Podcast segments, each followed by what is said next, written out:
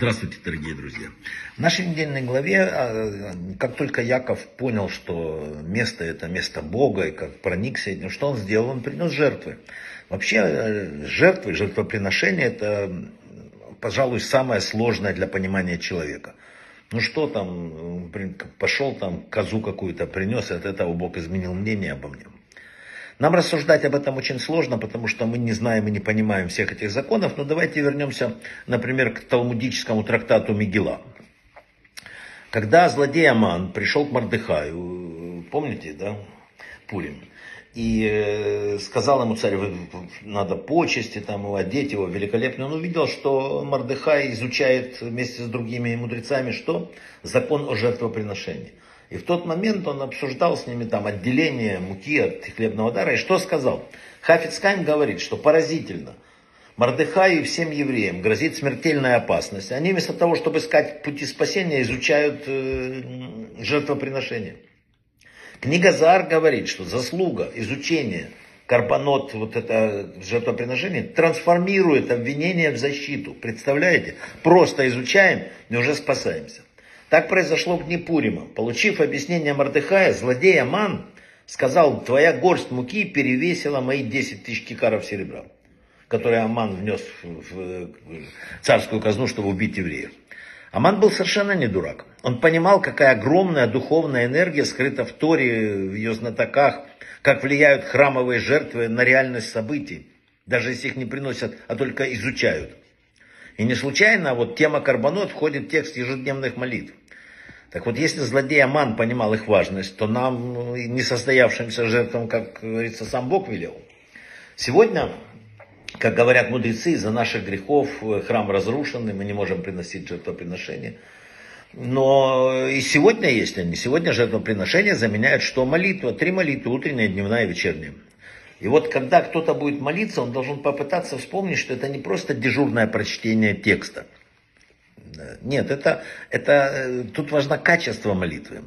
Ну, представьте, в храме человек приносит жертву в обстановке святости, в это время звонит телефон, говорит, сейчас там, минутку там коину, подожди, я тут переговорю.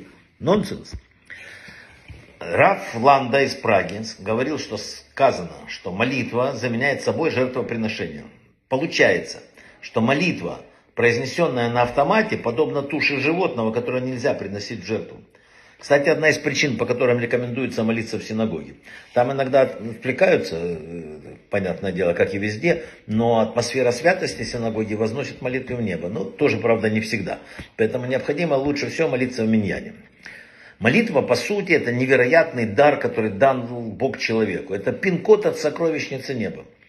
Написано в Кабале, что глубокая молитва, по сути своей, сотворяет чудеса и может изменить законы природы. Написали мудрецы, действие молитвы это духовный закон, такой же неизменный, как законы природы. Для каждого дела необходимо определенное количество молитв. Однако, если молиться больше и чаще, результат можно увидеть воочию. Если человек верит и молится столько, сколько нужно в каждом конкретном случае, написано, он получает. Говоря языком Талмуда, если человек умножает молитвы, они не вернутся пустыми. Сказал Раби Ханина, что это знаменитые слова. Молитва человека, который молится долго, не останется без ответа. Бывают ли ситуации, когда наша молитва противоречит э, небу? Да, может быть. Человек сидит и тысячу раз молится, я хочу, чтобы там рухнула стена у соседа, а соседу не положено. Почему часто тогда наши молитвы не доходят до неба? Почему, казалось бы, даже большие общественные молитвы, когда люди действительно там Йом-Кипур не доходят до неба? Почему? Расскажу короткую притчу. Великий праведник постился три дня, там, окунался в мику и наконец обратился к Богу, хотел получить ответ, почему вот не доходят молитвы даже большого количества святых людей. Он сказал, я вчера в шаббат видел в синагоге толпы, которые от всей души молились. И так он был праведник, ему решили ответить. И он приобрел способность взглянуть на человека, сразу увидеть его мысли. И в следующий шаббат он опять пришел в синагогу. И он увидел их мысли. Один думал о том, что продешевил вчера в сделке, второй, что у соседки странная шляпка, третий, что надо не забыть кому-то позвонить, четвертый вспомнил, что э, купить-то и так далее. Да?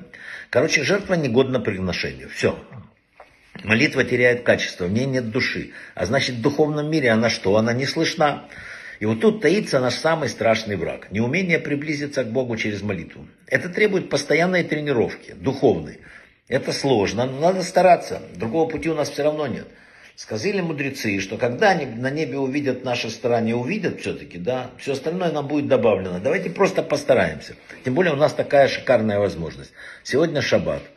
В шаббат можно попробовать выкинуть все остальное и погрузиться в шаббат и посмотреть, какая это, ну, потрясающая духовная миква. Брахава от слаха всего самого-самого лучшего.